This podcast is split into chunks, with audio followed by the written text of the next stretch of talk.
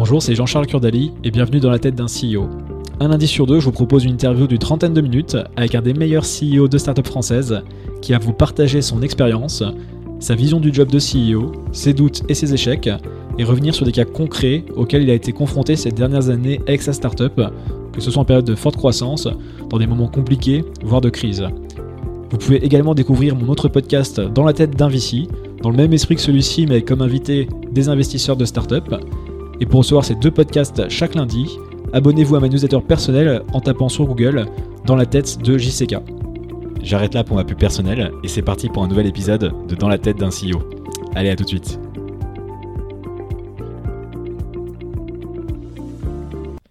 Salut Guillaume. Salut Jean-Charles. Merci de m'accueillir à bah, Station F. C'est pas tes bureaux, c'est les bureaux de plein de gens, mais c'est aussi les tiens. Ouais, bah, merci d'être venu. Bah, de rien. Et euh, est-ce que tu peux te présenter et présenter Lemlist du coup?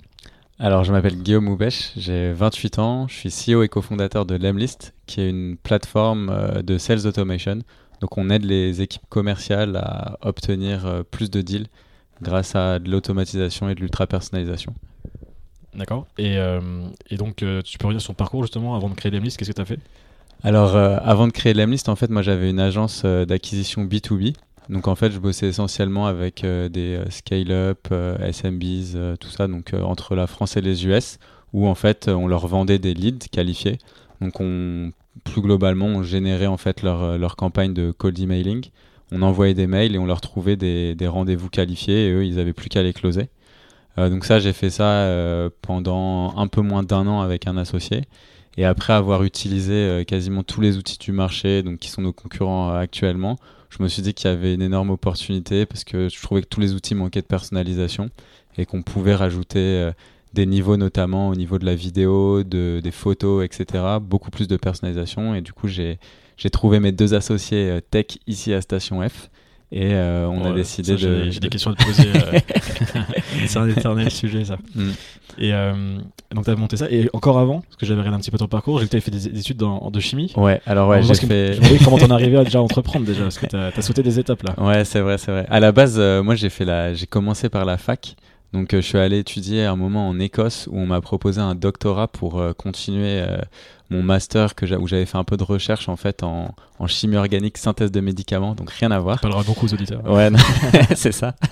Et donc du coup, à la suite de quoi, je me suis dit non, je veux plus du tout travailler dans le public. Enfin, c'est pas du tout ma passion. Donc je suis parti en école d'ingé euh, à Paris, euh, à Chimie Paris Tech. Et euh, c'est là où j'ai un peu plus découvert le monde de l'entreprise, notamment en bossant chez Procter, Procter Gamble. Et après ça, en dernière année, j'ai commencé l'entrepreneuriat. Et là, j'avoue que j'ai eu une, une vraie flamme qui s'est allumée. Donc, euh, on avait bossé sur un projet euh, de capteur et on avait réussi à avoir un investisseur qui était prêt à mettre de l'argent. Sauf qu'en fait, avec les, mes associés donc de l'école, chacun avait des projets différents, donc on a décidé de ne pas prendre l'argent et d'arrêter le projet. Moi, je suis parti voyager un an après autour du monde, donc euh, le but c'était en gros de vérifier. Enfin, on avait une problématique, c'était est-ce que les réseaux sociaux peuvent créer de vrais liens sociaux? Donc l'idée c'était d'utiliser tous les réseaux sociaux qu'on a à disposition pour euh, se loger gratuitement chez les locaux pendant un an autour du monde. Donc on a fait avec mon meilleur pote, euh, je sais plus, une vingtaine de pays en gros en, un an et on, avait, on, a, on a réussi à se loger gratuitement pendant 80% euh, du temps. et à la suite de quoi j'ai intégré HEC, tu vois, en market, parce que je me suis dit, ok, maintenant j'ai besoin d'un de skills business pour me lancer. Et euh, c'est là où euh, j'ai rencontré mon premier associé du coup pour euh, le business d'agence d'acquisition qui lui avait un petit background en, en, B2B et on a décidé de se lancer là-dedans. Ça marche, parti. très bien, et du coup, j'ai plein de choses à, voir avec toi pour l'avoir vécu personnellement, notamment la galère de trouver ces, associés techniques. Donc tu disais juste avant, donc tu as trouvé à Station F Ouais, comment, ça. comment ça s'est fait? Parce qu'en plus, tu arrives, tu te dis, j'ai un projet, voilà. Tu avais déjà le projet en tête à ce moment-là? Non, pas du tout. Alors en fait, je suis arrivé à Station F avec l'agence d'acquisition, donc on était à l'incubateur euh, d'HEC. Et en gros, euh, je trouvais que la communauté à Station F, enfin, tu vois, c'est le plus grand incubateur de start-up au monde. En tout cas, c'est comme ça qu'on le vendait. Mm. Et là, j'arrive dans un endroit énorme, des milliers de start-up, mais personne se parle. Donc euh, chaque boîte est un peu, tu vois, au sein de son incubateur, ça bouge pas trop, tout ça. Et là, je vois qu'une personne met un message dans le Slack. Euh, de Station F en disant euh, j'aimerais bien faire des projets pour la communauté, euh, j'ai besoin d'un marketeur qui est chaud. Et donc moi, bon, business, acquisition, c'est ce que je connaissais, donc je lui dis bah ok, go. Et là, en fait, on commence à bosser ensemble sur un premier projet qu'on appelle Station Face, où en fait on a scrappé entièrement le Slack de Station F, on enrichit avec les données de Twitter et en fait on fait un, énorme directory où clairement les gens peuvent directement checker. tu vois, par exemple, si tu cherches une boîte euh, B2B, SaaS, etc. à Station F, tu as la liste et tu peux les contacter. Donc l'idée, c'était vraiment d'aider les gens euh, à rentrer en contact. Sauf que très rapidement, on s'est fait bâcher par Station F. Un, ils n'étaient pas du tout contents qu'on ait scrappé le Slack. Et deux. Te euh, demander, au final, t'as apporté de la valeur aussi à station F. Ouais, euh, non, mais deux, ils n'étaient pas du tout contents ok. parce que le site était accessible aussi, euh, c'était juste une URL classique. Mm. Donc en fait, ils avaient peur que les journalistes viennent voir que Station F n'était pas rempli à 100% au départ, vu qu'il y avait Ah, vraiment la liste de tout le monde. Donc c'était, on s'est un peu fait bâcher là-dessus. Mais du coup, nous, on, a- on s'est rencontrés comme ça. Après, ils m'ont parlé, en fait, à l'époque, eux, euh, leur background, en fait, c'était les, les anciens CTO et lead dev de eFounders. Donc euh, assez bon, une quarantaine d'années, donc pareil, tu vois, un peu plus âgé que moi. Et eux avaient un CEO à l'époque qui était un ancien head of marketing d'une boîte euh, SMB, euh, B2B, mais ils bossaient ensemble en gros depuis deux ans, mais leur projet décollait pas, ça, ils n'arrivaient pas à se payer. Enfin, tu vois, c'était vraiment early stage. Donc je les avais aidés gratuitement sur la partie acquisition, juste parce que tu vois, ça m'arrive parfois de donner des conseils, passer 3-4 heures, tu vois, comme ça sur un projet. Et euh, on avait commencé à discuter rapidement euh, de potentiels projets, et sans que ça euh, n'aboutisse à, à rien au départ. Au départ, ouais. Ouais. Et, et donc arrivée euh, l'idée de, de l'Emlist, donc, que tu avais expliqué précédemment. Ouais, Et, euh, et donc justement, donc, il y a l'Emlist, mais il y a l'Empire. donc là, je le prononce bien. c'est ça. Faut pas dire l'Empire comme, comme, euh, comme des- la comptable, c'est ça que tu Ouais, c'est ça. Qui écoutera peut-être l'émission. et, euh, et donc, ouais, donc tu as la particularité, enfin, vous avez la particularité, vous avez euh, très vite lancé plusieurs projets, Ouais. même avant d'avoir euh, le moindre employé, si, si je ne me trompe pas. Ouais, c'est ça, c'est exact. Et euh, donc ça implique plein de choses. Bah, déjà, est-ce que tu peux bah, peut-être déjà présenter euh, brièvement les, les trois Ouais. projets et après, on- bah, j'ai plein de questions par rapport à ça. Ok. Alors euh, les autres projets, du coup, il y a l'Emtalk. Donc tous nos projets commencent par l'Em. D'où l'Empire. D'où l'Empire, voilà. et l'Emtalk, du coup, c'est un, un live chat en fait qui te permet de répondre à tous tes messages depuis Slack. Donc en fait, tu peux connecter tous tes moyens de communication, que ce soit Messenger, euh, le live chat, euh, ton adresse mail, etc. Tout dans Slack. Et toi, tu réponds depuis Slack et ça va dans le bon canal de communication pour tes clients. Donc on trouvait ça pratique parce que nous, on passe notre journée dans Slack à s'envoyer des messages et on voulait pas une autre app, tu vois, pour euh, encore envoyer des messages. Enfin, tout ça, c'était vraiment un pain qu'on avait. Donc ça, c'était le, le lancement de, de l'Emtalk et l'Empod. C'était un autre pain encore qu'on avait où là, en fait, c'était, euh, tu vois, typiquement quand tu postes, euh, tu vas poster un, peu importe, un, un article sur, euh, sur LinkedIn ou juste un post Un sur post, LinkedIn, ouais. ouais. Tu as envie d'avoir un peu d'engagement au départ pour essayer de faire en sorte que ton post soit vu par un maximum de personnes. Donc en fait, nous, ce qu'on faisait, c'était moi, je postais sur LinkedIn et ensuite, je prenais le, le lien de, de- du post, je le mettais dans le Slack et je demandais à mes associés, excusez-moi, ouais, genre, est-ce que vous pouvez aller liker, quoi. Sauf qu'eux, ils détestent faire deux ou trois fois la même chose, tu vois. Ils se disent, si on l'a fait trois fois, c'est qu'on peut l'automatiser, parce que eux, ça, le- ça les casse dans leur, dans leur taf et ils aiment pas du tout. Du coup, on a dit, bah vas-y, genre, euh, ils sont partis à un moment à une conférence. Moi, je leur avais dit qu'il y avait un besoin, parce que je le voyais avec d'autres marketeurs, je voyais que dans des Slack, il y avait aussi pas mal de gens qui balançaient leur post LinkedIn parce qu'ils cherchaient de l'engagement, etc. Et du coup, je me suis dit, c'est sûr qu'il y a un besoin. Donc, euh, ils sont partis à une conf, ils ont codé en deux jours euh, une bêta. Et moi, le but, ça a été de, le- de commencer à le commercialiser. Et de... Je dis qu'ils partent à une conf, ça veut dire qu'ils ils vont à la conf pour, pour faire un projet. Quoi. Ouais, en fait, ils sont partis à une conf en mode tech et puis la Et- conf était pas était chiante. Du coup, ils ont sorti leur ordi, ils ont commencé à coder et en deux jours. euh, Ouais. Ce qui est bien, c'est que si tu vas pas à la conf, t'as ta journée et t'as plus rien, t'as plus rien du coup. Ouais, c'est la- Ouais, pratique. Mm. Et, euh, et ouais, donc c'est toujours cette, euh, cette logique. Donc euh, vous partez d'un d'un problème qui vous est vraiment euh, personnel Ouais, c'est ça. et euh, vous êtes capable du coup, bah, notamment tes deux associés, du coup, Ouais. la technique de sortir Exactement, un ça. MVP en quelques, quelques jours ou même quelques heures Ouais. Et le tester du coup très vite. euh, Tester très rapidement l'idée. Donc, tu vois, alors là, il l'avait codé en 2-3 jours. On avait un prototype qui fonctionnait. Moi, mon but, comme à chaque fois qu'on lance un proto, c'est euh, de faire venir un maximum d'utilisateurs. Donc, en une semaine, j'avais déjà 100 personnes qui avaient téléchargé l'extension. Et en un mois, on avait déjà plus de 1000 utilisateurs. Donc, en fait, c'est là où on a dit, OK, donc ça, c'est déjà, c'est un produit qui marche bien tout seul, euh, qui demande, ça, c'est aussi important pour nous, tu vois, parce que les ressources étaient limitées. Donc, Mm. c'est de savoir à quel point ça peut scaler et de façon virale, entre guillemets, sans qu'on ait besoin de faire énormément de choses. Et on avait un peu toutes les cases qui étaient cochées sur ce projet, donc on a, on a décidé d'investir un peu plus de, de ressources techniques dessus pour faire un, un projet vraiment solide euh, qui fonctionne bien et un peu plus smart que, juste euh, les, les 2-3 jours de dev qui avaient été mis au, au tout départ. Et justement, donc tu, tu faisais référence en, préparation quand, je t'avais appelé. Euh, euh, tu parlais de Sam Altman de Y Combinator qui disait qu'il faut faire des produits que les gens veulent. Vous, partez de, ce que vous, vous voulez. Ouais, c'est ça. Bon, au final, quels sont les. ça se croise à certains endroits. Ouais, ça se croise, bien sûr. Mais est-ce que tu comment toi tu enfin de ta manière comment tu perçois la différence justement par rapport à ce que lui peut euh, promouvoir et est-ce que toi tu, tu penses avec l'Emlist? Ouais bien sûr l'Empire ouais eux je pense l'Empire eux je pense qu'ils ont le ils ont vraiment la vision, tu sais, des unicorns, tu vois. Donc il mm. faut que le marché, ça soit des dizaines de milliards. Donc que beaucoup de gens veulent. Oui, ou que beaucoup, de gens veulent, ouais. donc c'est vraiment la, c'est l'aspect euh, mass market euh, vraiment énorme. Alors qu'en fait, on perd souvent la notion de se dire qu'un business peut faire 100 euh, millions, tu vois, de, chiffre d'affaires. Et c'est peu, ça sera peut-être un business qui ne deviendra jamais une unicorn, mais ça reste un business qui est plus successful que 99% des startups qu'on a dans le monde, quoi. Mm.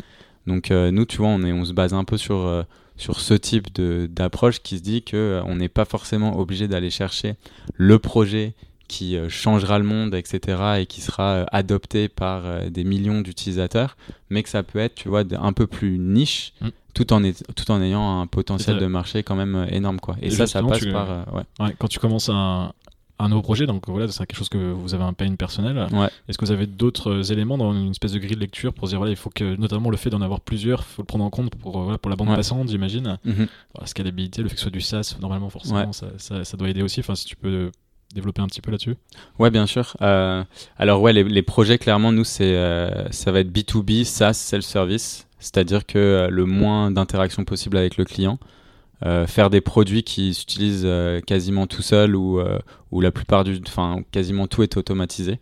Donc tu vois aujourd'hui sur trois projets, donc avec dans la boîte on est neuf. Donc tu vois c'est vraiment petit quoi comme et notre but c'est vraiment de garder une team assez petite et flexible.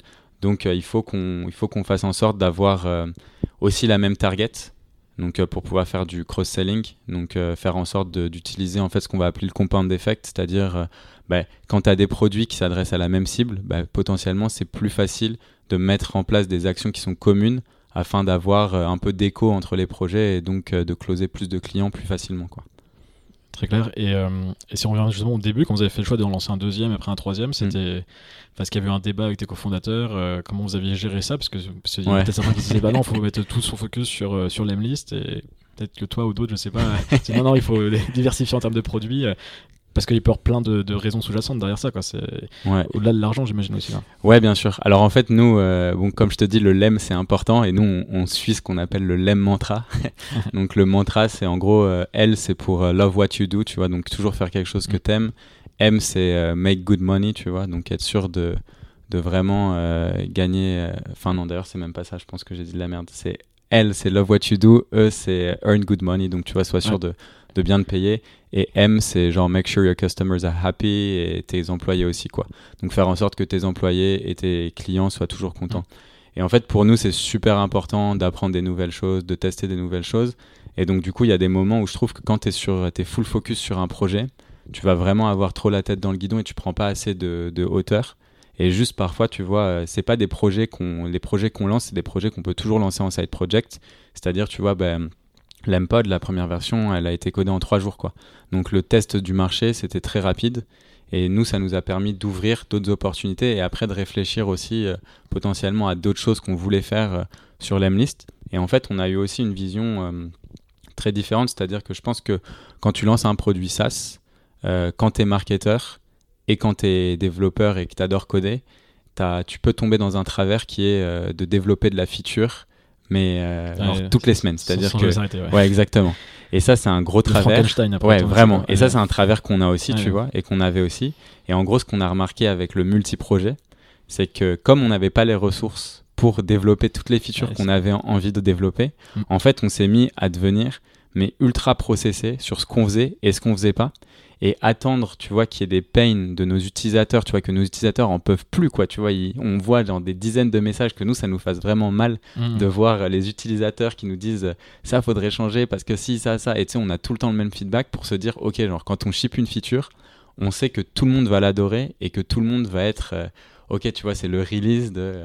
de l'année quoi tu t'es attendu ouais, c'est ça. Et ça épure le produit exactement. Et du coup ça te permet de faire vraiment les bonnes décisions. En tout cas pour nous tu vois mmh. c'était vraiment euh, Et bah, tu réponds déjà en partie à la question, mais euh, j'allais te demander, donc justement, en termes de, en termes de roadmap, en termes d'allocation des, des ressources, aussi bien en, le temps, l'argent, euh, ça, ça, va être un. Enfin, piloter, en plus, euh, on en reviendra après, mais sans avoir levé de fonds, du coup, donc c'est aussi donc une, un pilotage d'entreprise classique qui, va faire de l'argent et après se développer. Mm. comment tu comment t'orchestres un peu tout ça au quotidien Alors, nous, on a, une, on a une grosse partie, en fait, qui, qui est faite de façon assez on va dire, euh, scientifique, où entre guillemets, on va mettre les feedbacks de nos utilisateurs. Mhm. Donc on a Notion, tu vois, qu'on utilise. chaque feedback, en fait, enfin, chaque feature request va être associé à plusieurs feedbacks. Et en fait, on va mettre des points euh, en fonction donc, du marketing. C'est-à-dire, euh, si ça a énormément d'impact marketing, ça sera M1. Et si ça n'a pas du tout d'impact euh, d'un côté marketing, ça sera M5. Ça, veut dire quoi de l'impact côté marketing? Euh, bah, Typiquement, tu vois, une feature où on sait que, euh, ou en tout cas on a le feeling ou les feedbacks nous ont donné que, un, on pourra faire payer plus cher les gens, donc ils pourraient avoir de l'upsell. Mmh. Deux, ça générera de la viralité, un taux d'activation plus élevé, etc. Tu vois, c'est dans les hypothèses de base quand on développe chaque feature.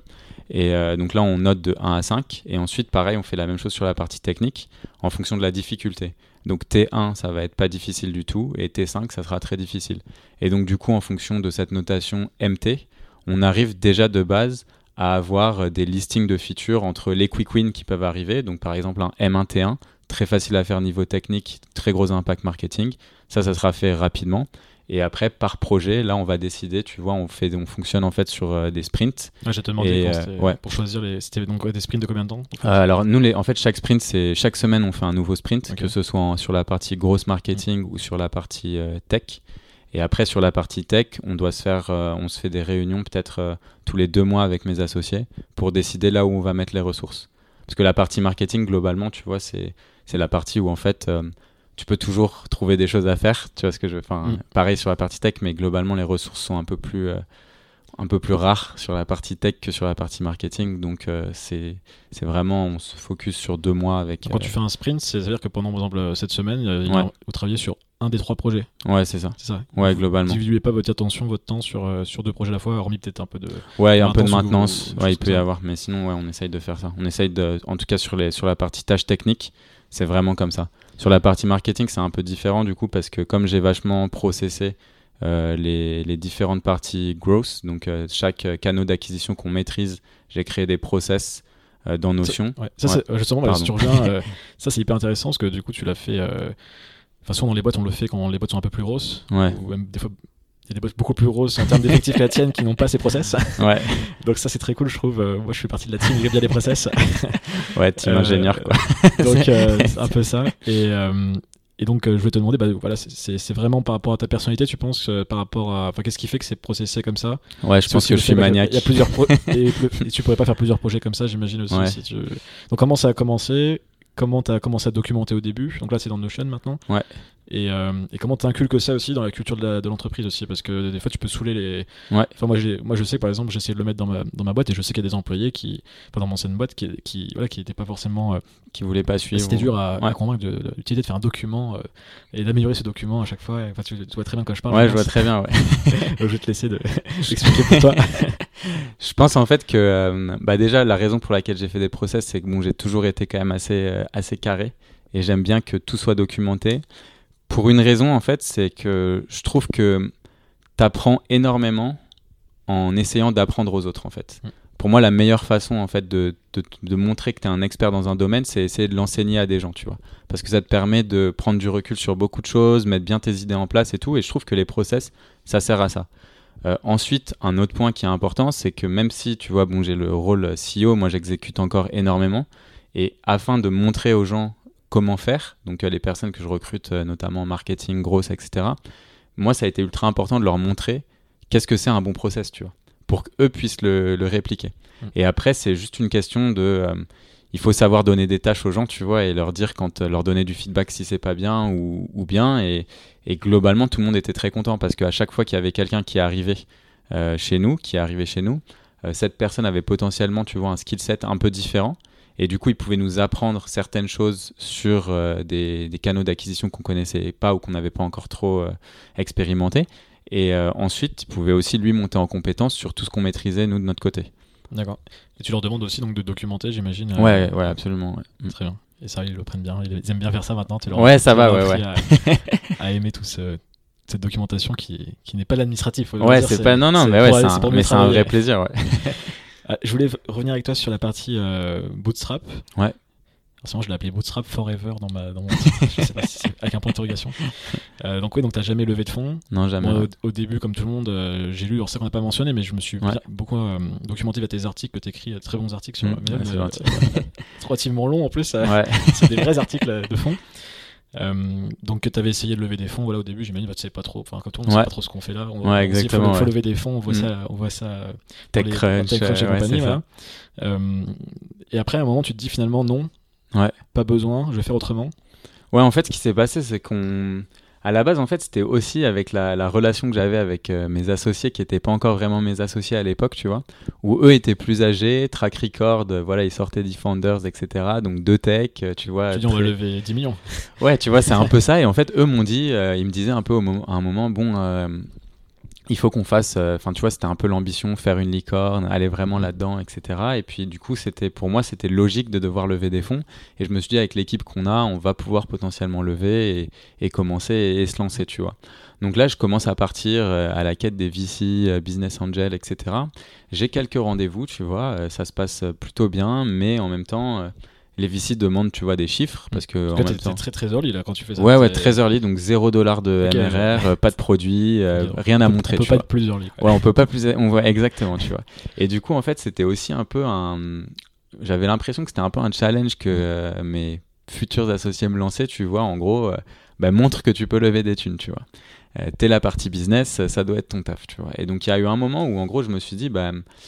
Ouais, ok, enfin, on peut fonctionner comme ça, ou sinon, on peut essayer de commencer à taffer et faire de l'argent, tu vois. Mm. Et, euh, et du coup, j'étais un peu saoulé, tu vois, de devoir faire euh, des meetings euh, qui, qui duraient très longtemps, où des gens n'avaient pas encore forcément une très bonne connaissance du marché non plus, tu vois. Enfin, j'avais été un peu déçu par les retours que j'avais de certains VC. Euh, donc, du coup, je me suis dit, bah, c'est pas grave, tu vois, on va se lancer et on va déjà tester le marché, tu vois, parce que un message qui revenait souvent de leur part et qui était très juste, c'était. euh, bah oui, vous avez peut-être une bonne team. Encore, euh, toi, euh, en tant que CEO, t'as pas de track record, donc euh, ok. Mais globalement, enfin, nous, il faut nous montrer des chiffres, tu vois. Donc tout ce que j'avais entendu, en gros, tu sais, les mecs qui commencent à lever alors qu'ils ont rien fait, etc.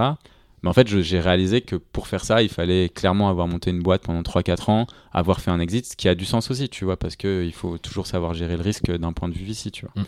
Et donc, du coup, euh, je me suis dit, ok, ça a du sens, mais là, du coup, j'ai envie vraiment d'arrêter de bosser euh, à euh, faire des pitch decks, à faire des BP qui sont des projections totalement illusoires. Enfin, c'est très bien de savoir utiliser Excel, mais il y a un moment où il faut se dire la vérité, on ne sait pas ce qui va arriver. cette phase-là. Ouais, exactement, tu vois. Donc euh, là, on s'est dit, bah, go, lancement et faisons de l'argent. Et, et en fait, rapidement, on a atteint un stade de rentabilité. Donc, on a décidé de se dire que Vous on n'était pas pressé en fait. vous, allez vous... mais, ça reste une option quand même à, à terme. C'est un jour peut-être tu pourrais dire tu lèves des fonds? Euh, franchement, plus maintenant. Puis maintenant, ouais. Ouais, parce que j'ai découvert beaucoup de choses, euh, beaucoup de choses sur euh, l'univers Bootstrap, notamment les, les possibilités par la suite, que ce soit en termes d'exit, que ce soit en termes de recrutement, de, de growth aussi, tu vois, parce que moi je m'étais un peu mis en tête que pour passer des paliers, il fallait forcément euh, lever des fonds, euh, que c'était vraiment impossible. Là, tu vois, en, moins de deux ans, on a atteint le million d'ARR euh, à 8 personnes, enfin, tu vois, et encore ça a scalé, c'est-à-dire que là, on est 8, mais euh, on aurait pu l'atteindre à 6 en deux ans, quoi, tu vois. Et, je me dis qu'en fait, il y a tellement de choses à faire encore euh, qu'on est, est tranquille, en fait. On a assez d'argent euh, pour euh, recruter. Là, on pourrait recruter facilement, euh, je sais pas moi, 5 à 10 CDI, tu vois. Enfin, on est... Ouais, mais, mais tu, Ouais. tu ne ressens pas le besoin. Enfin, c'est pas dans la. Ouais, non, nous, notre culture, c'est plutôt de recruter que quand ça fait vraiment mal, tu vois. C'est-à-dire que euh, le support, par exemple, je l'ai fait, moi, pendant très longtemps. Parce que du coup, je parlais tout le temps avec les users, je trouvais ça ultra important, j'avais beaucoup d'insights, enfin, tu vois, que sur le produit et tout, c'était c'était super utile. Et il y a eu un moment où, en fait, je, je faisais beaucoup, plus, beaucoup trop de support et j'étais interrompu tout le temps dans ma journée. Et là, ça devenait contre-productif, tu vois. Donc là, on a décidé de recruter une personne. Ouais. Et avant, avant d'enchaîner, si on pouvait revenir je- sur le, les conseils aux plus jeunes entrepreneurs, euh, pas forcément dans l'âge d'ailleurs, Ouais. euh, qui, qui montent leur première boîte, c'est vrai que la levée de fonds, c'est toujours le. Enfin, on voit ça, on voit ça tellement partout qu'on a l'impression que c'est presque un, un prérequis, obligation, ouais, exactement, un, un passage obligatoire. Ouais. Euh, par contre, ça a des implications de faire une levée de fonds encore Ouais. plus avec des VC. Et on va peut-être pas rentrer, ils écouteront dans la tête d'un VC les gens si vous avez la, distinction et les, et les techniques, mais Ouais. peut-être que si tu peux expliquer justement ce qui t'expliquait très bien dans ton article, voilà que le, enfin je vais te laisser dire, mais toi le fait qu'il faut, bah, il y a un retour sur investissement qui est attendu du VC, Ouais, il y bien a une trajectoire de boîtes différentes. Enfin, je, Ouais. vais pas dire ce que, ce que je redis ce que tu as dit dans l'article. Le- ce qui fait que tu as choisi cette voie aussi, c'est Mm. la structuration du VC. Je sais pas si tu veux rebondir là-dessus. euh. Ouais, bien sûr. Bah, je, je pense qu'il faut, je pense qu'il faut bien comprendre qui sont les VC. Et c'est vrai que je pense que ton podcast euh, l'expliquera ultra bien aussi. Mais c'est à la base, c'est quand même, ça reste des personnes, des financiers, quoi. C'est-à-dire que eux, leur but, c'est d'avoir un retour sur investissement. Donc, s'ils investissent à une certaine valorisation, ils veulent faire euh, un exit qui sera ou récupérer au moins 10, 20, euh, voire 100 fois euh, l'argent qu'ils ont, investi. Parce que c'est du capital risque. Donc, ils prennent beaucoup de risques sur beaucoup de startups. Donc, en fait, afin que ce risque soit diminué, il faut qu'il y ait forcément des très gros exits, de très gros rachats, des entrées en bourse, etc. Et, euh, et, toi, ça t'implique à accélérer ta croissance. exactement. Donc ça implique à accélérer. Et moi, ce que je vois, une, une phrase que j'avais bien aimée euh, d'un mec ici à Station F, en fait, c'était euh, de dire que parfois, en fait, il y a des gens qui lèvent de l'argent. Mais euh, l'argent, en fait, ça peut être ce qu'on voit comme du kérosène, tu vois, ou du fuel, quoi, en gros de l'essence. Et parfois, en fait, c'est un peu euh, mettre énormément d'essence, euh, tu vois, ou mettre un, un moteur de roquette de, de, ouais, de, comment on appelle ça, une fusée, ouais, de fusée sur une mobilette, bah, ça fonce dans le mur, tu vois. Alors que pour construire une vraie fusée, parfois, il faut prendre son temps, il faut bien réfléchir, tu vois, à ce que tu veux faire. Et donc, typiquement, tu vois, je vois beaucoup de boîtes qui, qui sont retrouvées à lever. Quand tu lèves, en fait, globalement, tu as tu ce qu'on appelle, bah, tu vas avoir ton burn rate et tu vas avoir aussi, tu vois, un, un temps d'attente avant la prochaine levée. C'est ce que les VC attendent, quoi. Il faut que tu lèves, quand tu lèves un million, on te dit, bah, dans 18 mois, il faudra que ton objectif, ça soit de lever 10, quoi, par exemple. Et, donc, du coup, d'avoir dépensé cet argent. Exactement. Aussi, ouais. C'est ça. Et, Mm. ouais. Mais ça veut pas dire qu'il faut pas lever des fonds. on dit, Non, bien sûr que ça. non. Ouais, ouais, c'est ça. Comme, comme tu disais aussi, c'était Mm. ça qui était intéressant. C'est euh, euh, il n'y a pas que la petite PME, TPE, et de l'autre côté la, la boîte qui vaut des milliards. Tu disais, on peut faire une boîte à, qui fait 100, 200, Ouais, 300 bien millions de chiffre d'affaires. Prendre euh, Mailchimp comme en, exemple. en allant vite aussi, Ouais, euh, bien final, sûr. quand même. Parce que comme dit, tu as mis deux ans ça pour euh, un million de ARR, qui est- que la plupart des boîtes SaaS n'arrivent jamais à atteindre finalement. Et euh, c'est top. Et, euh, et justement, donc tu disais donc euh, rentable, on va rentrer un peu, tu dis transpa- transparent sur les chiffres, t'avais dit. Transparent sur les chiffres, ouais. Du coup, un million d'ARR, tu Ouais. tu tu dégages combien de profits sur, sur 2019 euh, Ouais. Déjà alors en résultat net après impôt, on a fait un peu plus de 100K. Ok. Donc en gros, on va pouvoir se 10%, div- ouais, ça veut dire qu'on va se verser en dividendes. Euh, on va se prendre euh, après impôt du coup euh, à 3 plus de 80K. Donc ce qui est déjà pas mal. Et après en salaire aussi, on se paye très bien. Enfin. Ce que je considère très bien, c'est-à-dire qu'on prend 6K net chacun. Ok. Euh, et après, ouais, donc tu vois. Vous êtes mis ouais, donc, les, les trois mêmes salaires. Ouais, c'est ça. 6K. Et sachant que tu vois, c'est euh, l'ARR en fait sur les boîtes SaaS, ça se calcule en multiple du MRR. C'est-à-dire qu'on prend euh, l'argent qu'on fait en mois et on multiplie par 12. Mhm. Euh, donc en fait, ça veut dire que tu vois, typiquement, là en janvier, en gardant un peu ce. Donc en recrutant de nouvelles personnes, en gardant notre salaire à 6K, etc., on fait euh, 45 000 euros de profit. Juste sur janvier, tu vois. Et février, ça sera beaucoup plus. Top. Donc, euh, Et euh, donc ça montre là que on peut bootstrapper et pas, Ouais. être, pas être mort de faim non plus. Ouais, c'est ça, c'est ça. pendant- Ouais, clairement. Si vous pas payé tout de suite ou des salaires plus petits. Ouais, on a pris, euh, on a mis exactement euh, un an avant Ah, de se payer. C'est-à-dire que première ligne de code, c'était janvier 2018. Et euh, en janvier 2019, on avait tous de l'argent euh, pour se payer. Après, notre salaire a augmenté euh, rapidement. ouais. Ça marche top. Et, euh, et par rapport justement à ton rôle, pour revenir un peu plus euh, spécifiquement sur ton rôle de, de CEO, Ouais, donc tu m'expliquais, donc la boîte est, est remote, ouais c'est ça. tu as des gens un peu partout, donc euh, pas du tout que franco-française d'ailleurs, euh, Ouais, non. des gens internationaux. Ouais. Et, euh, et donc je me demandais déjà ici, que, tu travailles ici, t'es tout seul à Station F ou t'es- ou t'as des, des, des- Ouais, je suis solo. Et tout seul, donc c'est vraiment Ouais, j'ai un de mes associés qui est, qui est à Saclay, donc qui vient de temps en temps.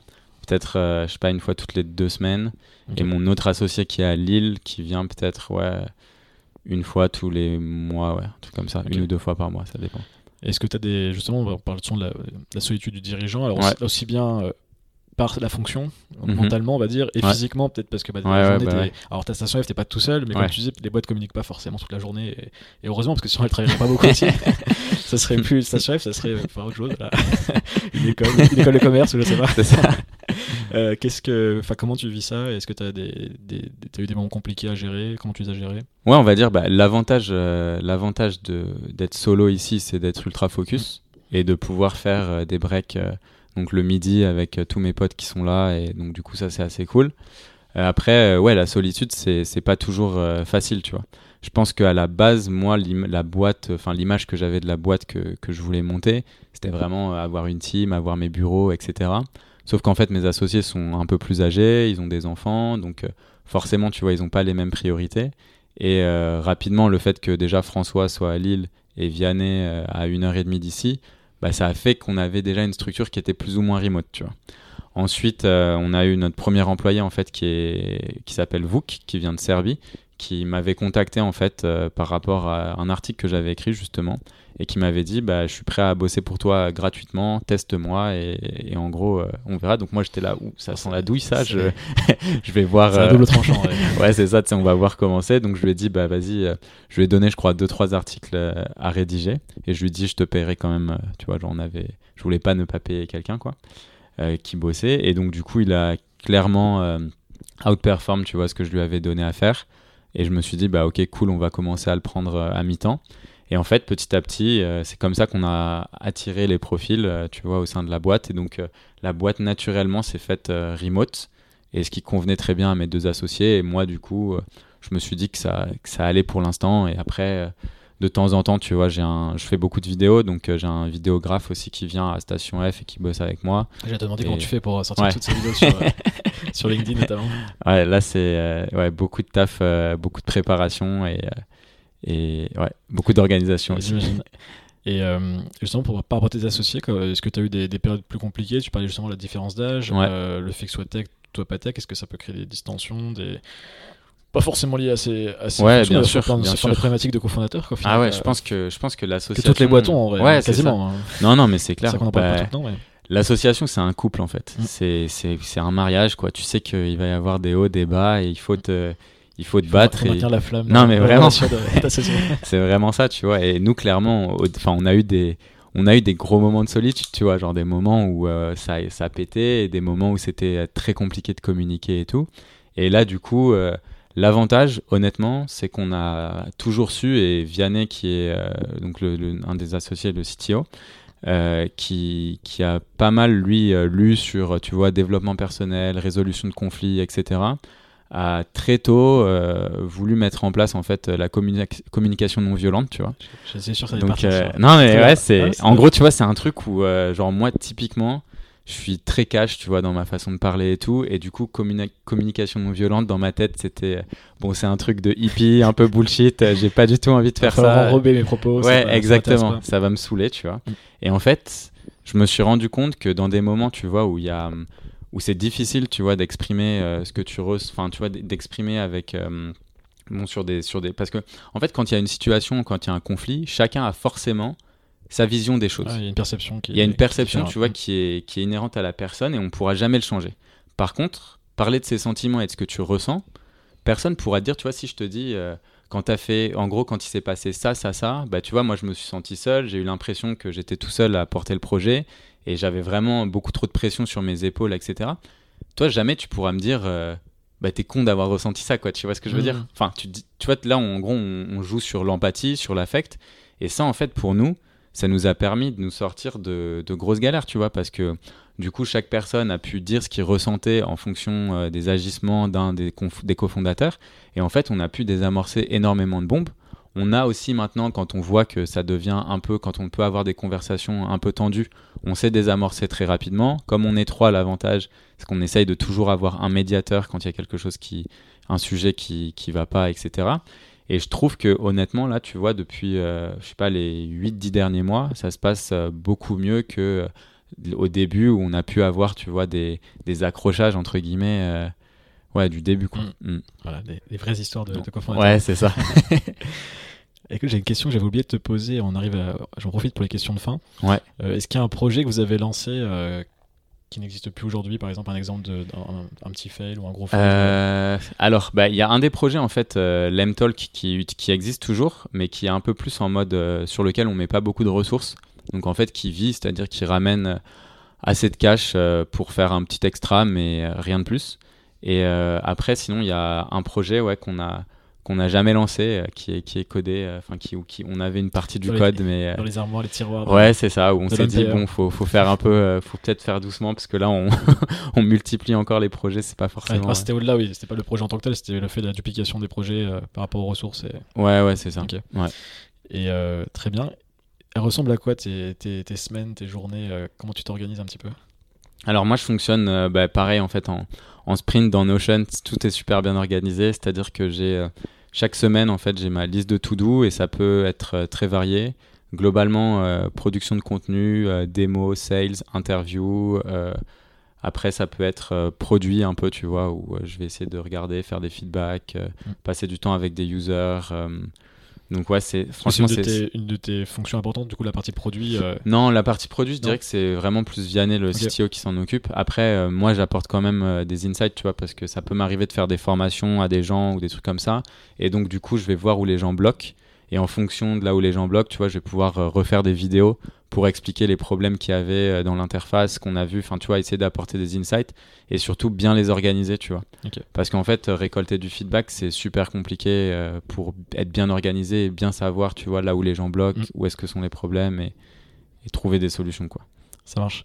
Est-ce que tu as des, des entreprises ou des CEO qui, qui t'inspirent justement dans, le, dans la création, la manière dont tu as pensé euh, à l'Empire, du coup, l'ensemble de cet empire Euh, alors, qui est-ce que j'aime bien? Ouais, j'aime bien, euh, j'aime bien Buffer. Mhm. Enfin, plutôt, tu vois, plutôt que des boîtes, plutôt que des CEO, mais euh, Buffer, j'aime bien. euh, J'ai oublié le nom de leur CEO d'ailleurs, mais Joël Gascogne ouais, ça? ouais, je crois que c'est ça. Ouais, c'est ça.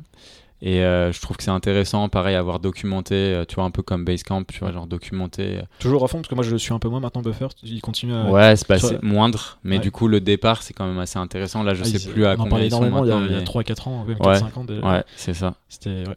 Et euh, ouais, donc, t'as- ouais, ils partagent leur, euh, bah, aussi bien leurs chiffres, euh, Ouais, exactement, leur ça. stratégie marketing. L'aspect, en fait, l'aspect transparent, je trouve ça ultra important, tu vois. Mm. Parce que. Remote aussi. ouais, remote, transparent. Zapier, j'adore aussi euh, sur la partie euh, remote, tu vois, chaque année, en fait, ils il publient un guide. Et donc, tu as, la liste, en fait, de tous leurs guides euh, du moment où ils étaient genre 5-10 à euh, maintenant où ils sont, je sais pas combien, une, une centaine. Et du coup, tu vois le guide évoluer, en fait, parce que c'est le guide du remote. Donc, euh, clairement, t'as pas les mêmes problématiques quand tu es 2 et quand tu es 100 dans une boîte, tu vois. Ah, Donc euh, ouais, c'est super intéressant. Euh, ouais, je dirais que c'est les, les trois, on va dire, qui, qui m'inspirent. ouais. Et tu penses là sur les, les prochains mois, prochains, disons les prochains mois, prochaines années, tu vas, tu vas devoir progresser sur quoi toi personnellement? Euh, honnêtement, il y a, il y a pas mal de, il y a pas mal de sujets. Je pense que euh, recruter des personnes qui sont vraiment meilleures que moi, tu vois, ça serait le, ça c'est un, c'est un sujet qui est le recrutement, tu vois, c'est, ultra complexe. Mm. Euh, aujourd'hui, en fait, parce qu'on a commencé, on a commencé, tu vois, avec Bootstrap, donc sans fonds très élevés, bah, en fait, les personnes qu'on a recrutées, c'est des personnes qui euh, avaient pas d'expérience en B2B SaaS, donc que j'ai dû vachement former et monter en compétences, tu vois. Et du coup, ces personnes-là m'ont pas forcément appris énormément de choses. Enfin, globalement, c'est plutôt moi qui les ai montés en compétences que l'inverse. Et du coup, typiquement, tu vois, j'aimerais bien avoir, euh, aujourd'hui en tout cas, commencer maintenant qu'on a l'argent, recruter euh, toi, des top profils qui arrivent et qui font des trucs euh, auxquels euh, j'aurais pas pensé. Et je, je me, suis, je me dis, waouh, tu vois, genre. euh, Ouais, très bien. Là, c'est vraiment cool. Et donc, du coup, tu vois, en skills, c'est vraiment en recrutement. Comment tu fais pour trouver ces talents? Comment tu fais Les pour les, dénicher, ouais. les convaincre?